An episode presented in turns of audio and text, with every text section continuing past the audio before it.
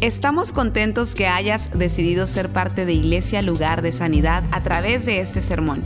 Tal vez estás en tu automóvil, haciendo ejercicio, en el quehacer de tu casa o simplemente disfrutando tu día. Es nuestra oración y nuestro deseo que tú recibas lo que Dios tiene para ti. Si te es posible, te recomendamos que tomes notas de lo que Dios te hable el día de hoy. Oremos por el mensaje. Una vez más te damos gracias, Señor, por este tiempo Háblanos, cámbianos, transfórmanos a través de tu Espíritu Santo y tu palabra. Todo esto lo pedimos en el dulce nombre de Jesús. Amén. Amén. Este, quería compartir algo con ustedes antes de comenzar. Seguimos hoy con esta enseñanza favor. Pero yo quiero decirles a ustedes que mi esposa y yo en verdad les amamos con todo el corazón. Le voy a decir por qué esto es importante. Mi familia y yo, los, seis, siempre hablamos de ustedes. Siempre hablamos de lo que pasó en el servicio. Siempre celebramos juntos las grandes victorias, lo que pasa, lo que sucede. Eh, y, Dios es tan bueno. Y todos los días yo oro por ustedes. Todos los días. Y de repente uno de ustedes me viene a la mente. Y sabe que yo quisiera abrazarlos a todos y quisiera como que usted tuviera un recordatorio constante de que yo les amo, que nosotros les amamos. Y no se puede porque pues son muchos y a veces uno no puede llamar a todo el mundo, no le puede mandar un texto a todos, pero yo quiero que usted sepa eso, que están en nuestros corazones. ¿Ok? Eso nada más de parte mía para ustedes. Yo quiero que usted sepa sinceramente, mírenme a los ojos que no me dejan mentir, les amamos con todo el corazón. Ustedes nos han robado el corazón a nosotros, ¿ok? Así que eh, como dicen los americanos, we love you. El mensaje de hoy es un mensaje que si el diablo hubiera podido hacerte que no vengas, lo hubiera hecho. A lo mejor usted dirá, bueno, ya trató, pastor. Él trató, porque el mensaje de hoy yo creo que es un mensaje liberador, porque así se llama libertad para los cautivos. Otra vez Voy a repetir las palabras del domingo pasado. Favor es la palabra que Dios nos ha dado este año. Vamos a tomar estas próximas semanas y vamos a hablar sobre estos versos, frase por frase, para meditar y ver qué quiere decir caminar en el favor de Dios. el favor, ¿qué quiere decir favor? Cuando no es, hazme el favor, no, no, no es eso. El favor es cuando una persona es escogida como recipiente para servir a Dios en ese proceso Dios va a bendecir a la persona escogida para que esa persona tenga la capacidad para bendecir a otros. En otras palabras, Dios te ha escogido para ser de bendición a otros. Amén. Y el favor de Dios va a estar sobre ti. El favor de Dios es como, es la habilidad, es la presencia de Dios, es, es todo lo que Dios tiene a favor tuyo. Se va a soltar para que tú puedas hacer lo que Dios quiere que tú hagas. Muy importante. Vamos a volver a leer Lucas otra vez, 4, 18 al 19. Estas palabras son del libro de Isaías, unos 400 años aproximadamente antes de que Jesús apareciera. Este, el profeta Isaías ya había dicho esto. Y Jesús se pone en pie y lee esto diciendo, yo soy el de esta profecía. Pero no solamente Él dice que Él es, pero Él dice que nosotros vamos a continuar lo que Él comenzó a hacer. Que es muy importante esto.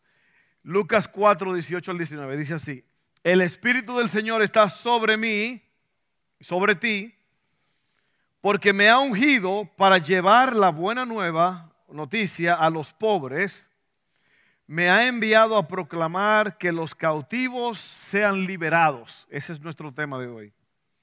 Que los ciegos verán, que los oprimidos serán puestos en libertad y que ha llegado el tiempo del favor del Señor. Qué bonitas palabras. Y yo quiero comenzar hablando sobre qué es un cautivo. Porque aquí dice que Dios eh, va a liberar a los cautivos. el, lo que nosotros hacemos en esta casa es para eso, es para liberar a los cautivos. ¿Qué es un cautivo? Oiga bien esto, un cautivo es una persona que ha perdido la libertad por acción de un enemigo. Un cautivo es un prisionero. es alguien que ha perdido su libertad por causa de un enemigo o por acción de un enemigo. El que está preso necesita ser liberado por alguien más fuerte y más sabio que su enemigo. La cautividad se manifiesta en nuestro diario vivir y ni siquiera nos damos cuenta que estamos encadenados. Estamos en una guerra real con un enemigo real. Usted sabe, eh, el padre de mentiras, Satanás, el diablo, la serpiente antigua, el padre de mentiras, todos esos nombres, el dragón, todos esos nombres se le dan a nuestro enemigo. Es una lucha real con un enemigo real. Este enemigo está enfocado, oiga bien, este enemigo está enfocado en tomar prisioneros. La tentación se compara a menudo con una trampa tendida por un cazador. Y la tentación, yo, yo quería añadir esta enseñanza sobre la tentación aquí antes de seguir adelante. Porque la tentación es una estrategia de guerra. Si usted se pone, si usted estudia guerras, eh, conflictos, usted se va a dar cuenta que un ejército enemigo puede planear una estrategia tentando al otro ejército para que se acerquen y caigan bajo las garras de ellos, bajo las armas de ellos, a través de algo que atrajo al ejército. Puede ser algo como, pues no hay nadie aquí, no se ve nadie, vamos, démosle. Y entran, y cuando entran resulta que el enemigo viene por atrás. La tentación es una arma de guerra, es una estrategia de guerra. Y yo quería meter esa, esa enseñanza ahora mismo. Es muy cortita y se la voy a dar. Es muy importante, muy importante que usted tome el estudio de hoy y se lo lleve a su casa y lo estudie bien, lo lea, porque esto es un documento para liberarte. ¿Ok? Y muchas personas van a ser liberadas hoy, yo lo creo. No deje de tomar su estudio cuando usted salga. Miren, los cuatro pasos de la tentación. Los cuatro pasos de la tentación, se los voy a decir porque son muy importantes. Porque otra vez, el enemigo va a usar la tentación para cautivarte. Acuérdate que un, cautivo es una persona que está preso por la acción de un enemigo. Así que el enemigo de nuestras almas, Satanás, él quiere esclavizarnos. ¿Para qué? para que usted no pueda tener libertad de hacer lo que Dios quiere que usted haga. Y la libertad tiene que ver con lo que usted hace y con quien usted es. Dios quiere que usted sea libre y Dios quiere que usted sea un liberador de otros. Los cuatro pasos de la tentación no fallan, son los mismos siempre. Toda la tentación está basada en estos cuatro pasos y estas cosas no fallan. La primera cosa es, se identifica un deseo dentro de ti. Puede ser un deseo pecaminoso o como el de venganza o el de manipular a otros, o puede ser un deseo normal, como el deseo de ser amado o valorado, o de sentir placer.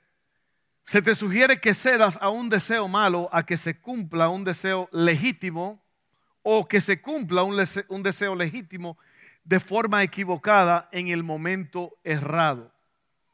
Piensas que te lo mereces debes de tenerlo ahora, será emocionante. La tentación siempre empieza en tu mente, no en las circunstancias.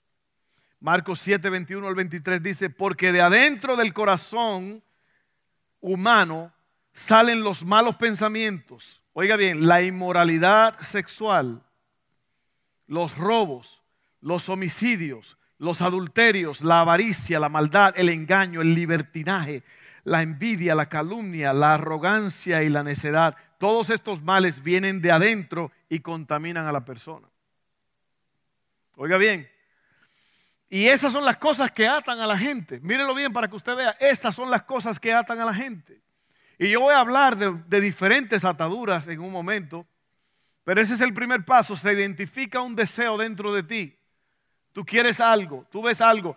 Ahora, el libro de Santiago nos da la clave exactamente cómo sucede esto. Dice, cuando alguno es tentado, no diga que fue Dios que lo tentó, porque Dios no tienta a nadie, sino que cada uno de nosotros es atraído de nuestros propios deseos somos atraídos y seducidos. Y ese deseo da a luz el pecado y el pecado da a luz la muerte. Mi pregunta para ti es, ¿de qué te estás alimentando? ¿Qué están viendo tus ojos? Lo que tú ves, lo que tú oyes, con la gente que tú te juntas, todo eso es una influencia para que tú, para que en ti nazcan deseos.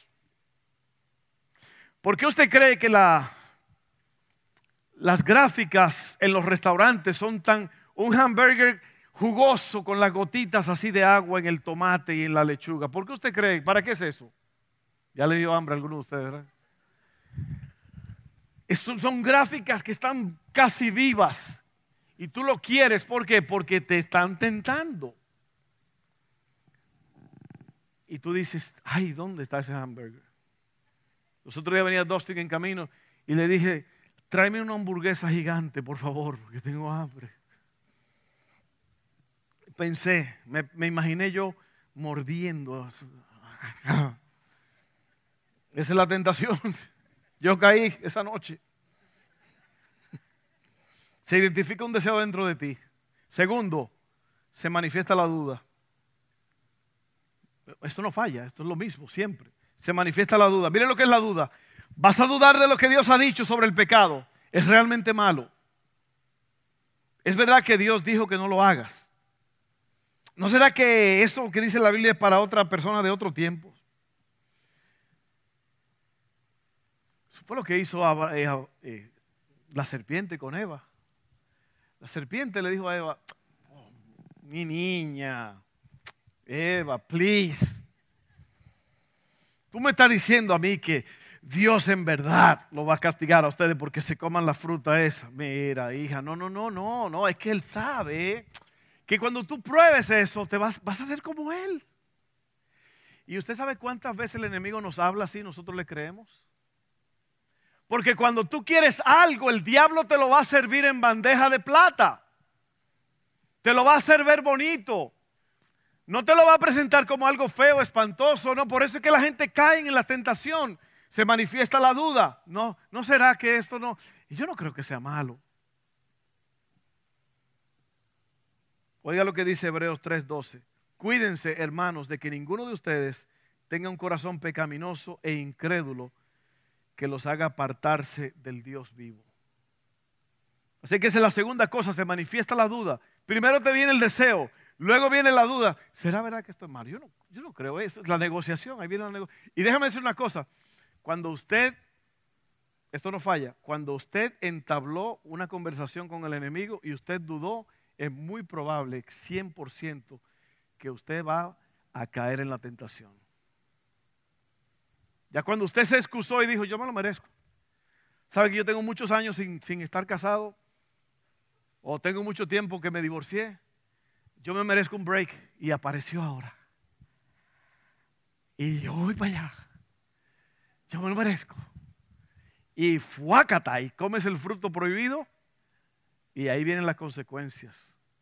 El pecado da luz, la muerte.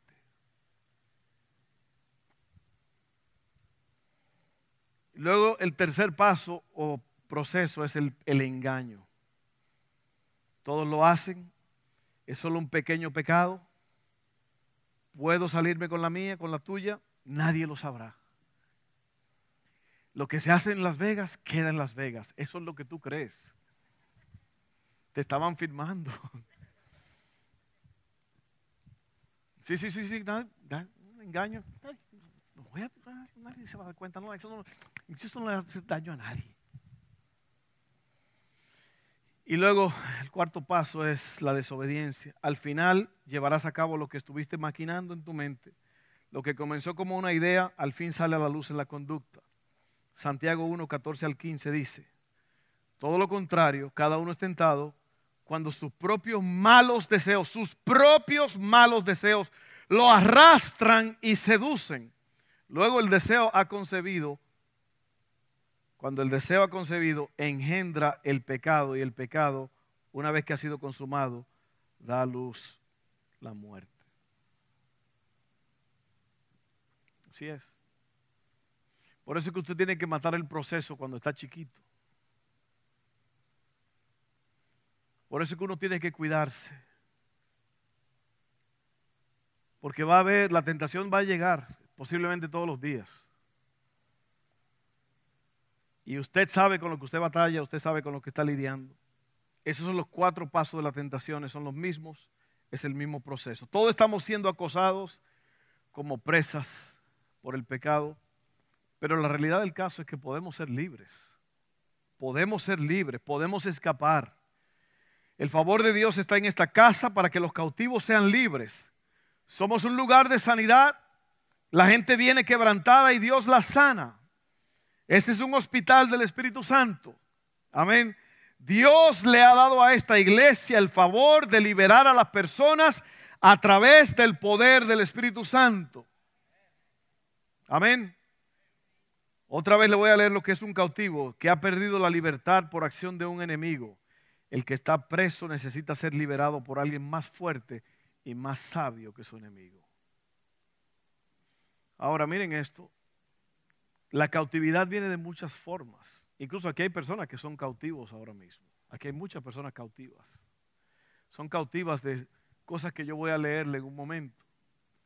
Y sabe que una de las cosas de la cautividad que más me asombra es que muchas veces el que está cautivo ni lo sabe.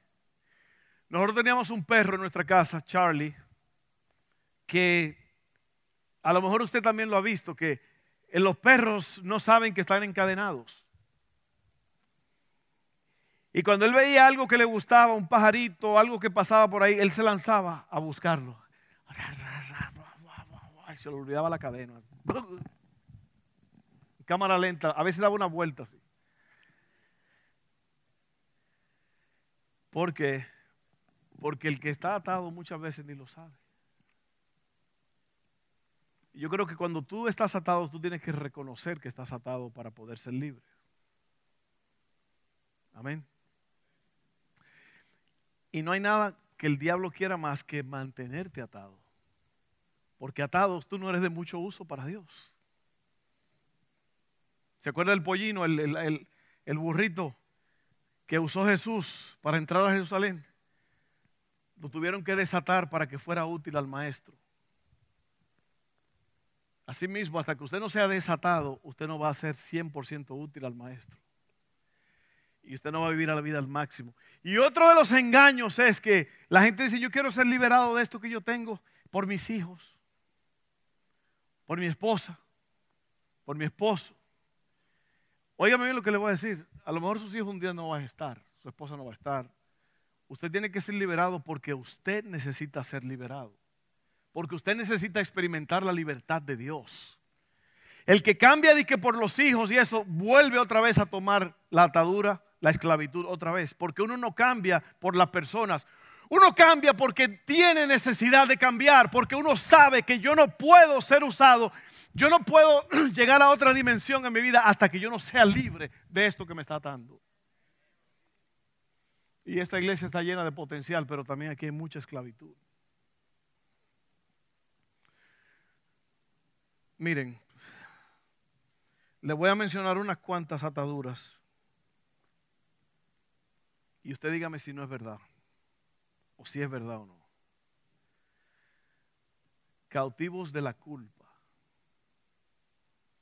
Cautivos, hay, personas cautivas de la culpa. Es muy probable que aquí hay cautivos de la culpa ahora mismo. Se pasan la vida huyendo de sus errores y ocultando su vergüenza quienes cargan culpa son controlados por sus recuerdos, permiten que su futuro sea controlado por su pasado. Sin darse cuenta se castigan a sí mismos, saboteando sus propios logros. Cautivos de la culpa. Y sabe que lo más raro del caso es que lo primero que hace el Señor Jesús cuando te salva es que te quita la culpa. Porque Él pagó el precio por ti. Él llevó, eh, como dijo mi esposa hace un rato, Él fue clavado en una cruz, derramó su sangre para quitarte la culpa. Amén. Así que hay cautivos de su propia culpa. Número dos, cautivos de la ira y el resentimiento. ¿Usted sabe lo que es el resentimiento? Volver a sentir. Y hay personas que son cautivos de eso. Se aferran a heridas que nunca logran superar En vez de sacarse el dolor por medio del perdón, lo repiten una y otra vez en sus mentes. Los que viven motivados por el resentimiento se enclaustran e interiorizan su ira. Otros estallan y explotan ante los demás. Ambas reacciones son dañinas e inútiles, esclavos de la ira y del resentimiento. Ese soy yo, pastor. Yo todavía no he, no he, aprendido, yo todavía no estoy convencido de que yo no soy dinamita, que yo no tengo que explotar.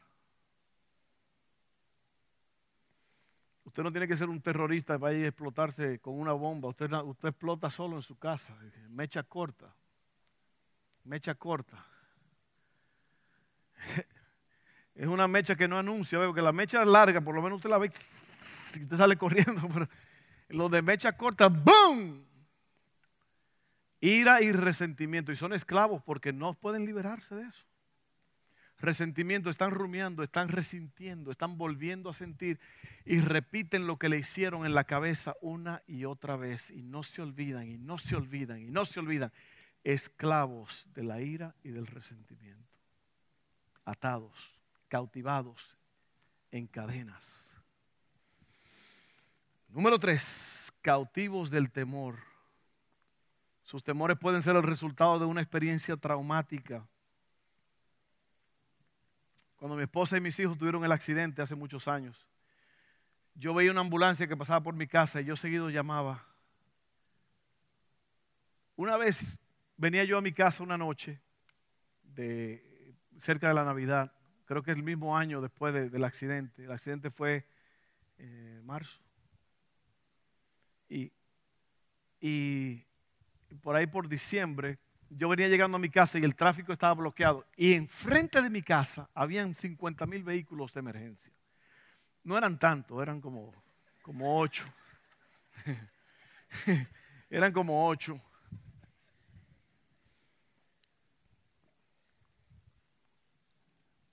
Y yo podía ver los vehículos, pero no había paso, estaba todo cerrado.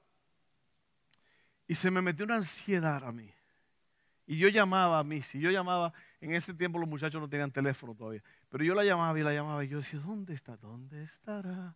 ¿Dónde estará? ¿Dónde estará? ¿Dónde estará? Y yo desesperado, desesperado, desesperado. Y resulta que fue enfrente de mi casa un camión se volteó y rompió la línea del gas y fue una cosa espantosa. Había un montón de policías, y camiones de bomberos, ambulancias. Y ellos estaban todos en la iglesia muy tranquilos ensayando un drama, un drama que se llamaba eh, Navidad en Egipto. ¿Se acuerdan de eso? Christmas in Egypt. Allá estaban ellos muy tranquilos ensayando y yo matándome, creyendo que algo había pasado en mi casa. Pero, es lo que hace el temor, te hace un esclavo.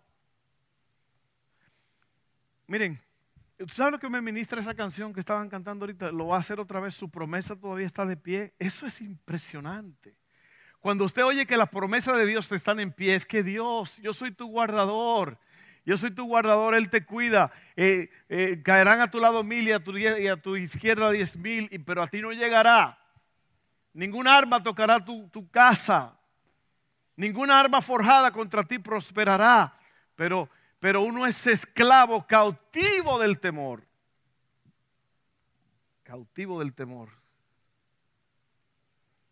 Sus temores pueden ser el resultado de una experiencia traumática, de falsas expectativas, de haber sido criado a lo mejor en un hogar de disciplina rígida o incluso de una predisposición genética.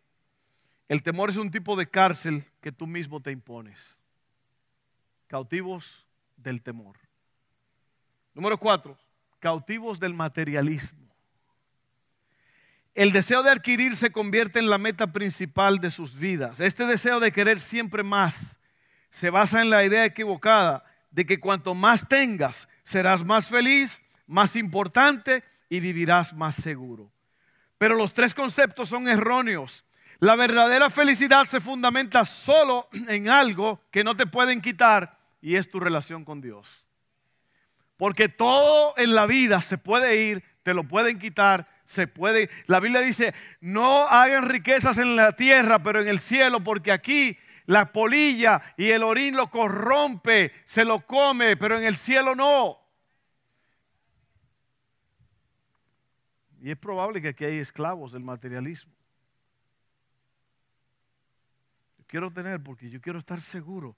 Eh, voy a estar seguro, voy a ser importante y voy a ser feliz. Son tres conceptos erróneos.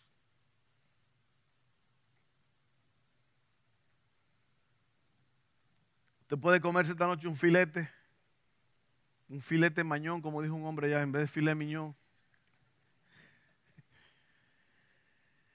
y tener que pagarlo, el precio que cuesta, o tranquilamente y felizmente comerse una tortillita con frijolitos que ya están pagos. ¿Sí o no? O sea, depende de, la depende de la necesidad y depende de cómo estás, porque muchos lo pueden hacer, otros no lo pueden hacer. Si usted no lo puede hacer, no lo haga. Si usted puede hacer, hágalo. Pero no sea materialista, no deje que no sea un cautivo, un prisionero del materialismo.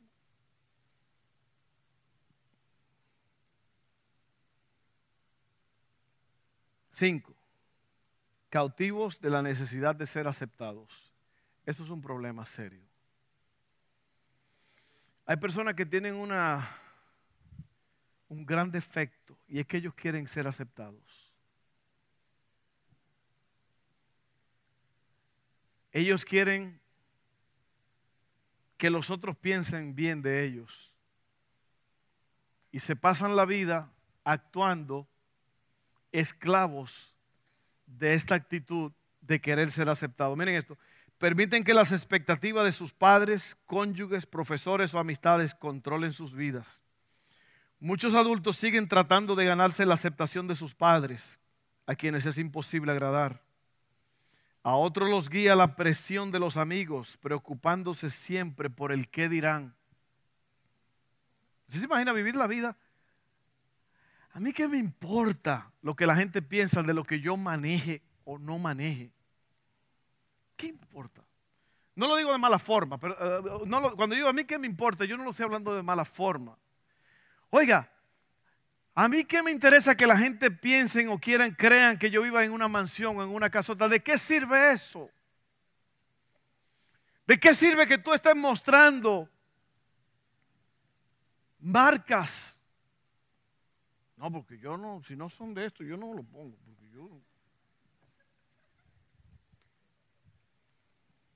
Oiga bien lo que le voy a decir. Hay gente que se pasa en la vida esclavos del qué dirán. Y sabe que eso tiene que ver mucho con lo que no tuvieron cuando niños. Como no tuvieron nada, hoy día quieren aparentar cosas. Oiga bien, libérese de esa mentalidad. Libérese. Usted no es los tenis que se pone. Usted no es el vestido que viste. Usted no es la casa donde vive. Usted no es el carro que maneja. Usted no es el trabajo que trabaja. Usted es quien usted es porque un Dios hermoso, maravilloso y amable, lo diseñó para que usted viviera al máximo agradándolo a Él. No trate de impresionar a nadie. Oiga, no, no, no se mate busca, siendo un esclavo de lo que va a decir. Wow, van a decir que yo, oiga, oiga, oiga, oiga, que le importe a usted lo que usted piensa de usted mismo. Eso es lo que usted tiene que importarle. Yo fui creado por Dios. Yo soy una persona con, según los científicos especializados en aguas, dijo Cantinflas. yo, tengo entre 500 a 700 habilidades, dones, cosas que yo puedo hacer. Dios me hizo quien yo soy, no para impresionar a nadie, pero para impresionarlo a Él. Pero no impresionarlo a él de que yo voy a hacer algo para que Dios se impresione. Mira, el día que tú naciste, Dios se volvió loco. Ya tú lo impresionaste a Dios. El solo hecho de que Él te creó y tú eres una creación tan impresionante, ya Él está loco con eso.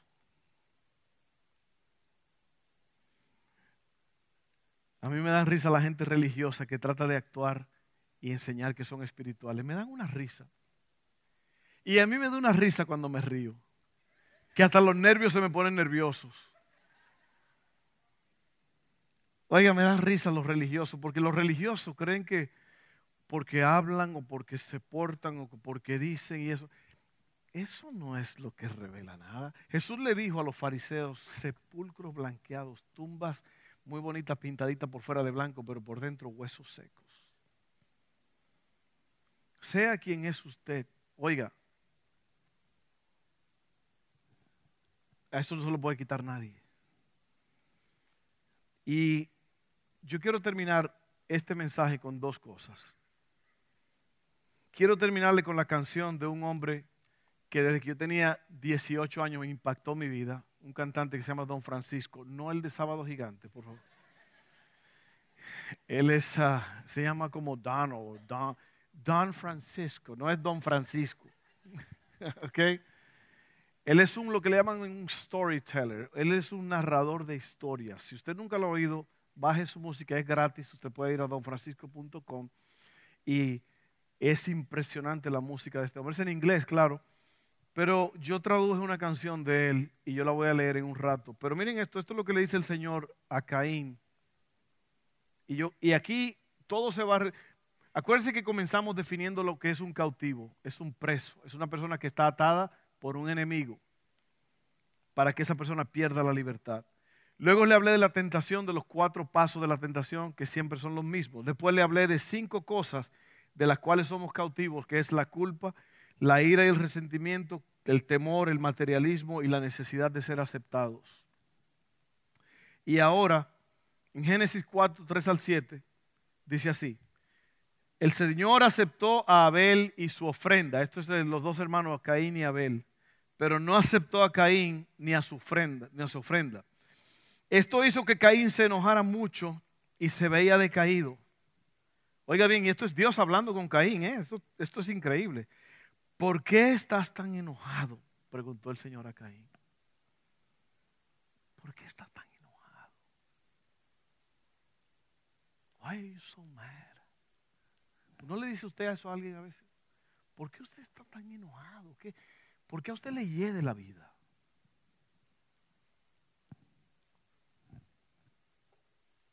Y mire lo que le dice entonces después. Dice, serás aceptado si haces lo correcto. Pero si te niegas a hacer lo correcto, entonces ten cuidado. El pecado está a la puerta, la tentación, acuérdense lo que le dije, al acecho y ansioso por controlarte. Cautivo pero tú debes dominarlo y ser su amo.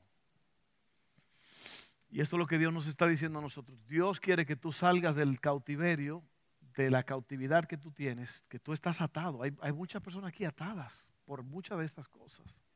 Pueden ser otras cosas. Pero el, el, estar atado es, tú sabes que estás atado cuando tú no eres libre para hacer lo que tú quieres hacer, lo que Dios quiere que tú hagas.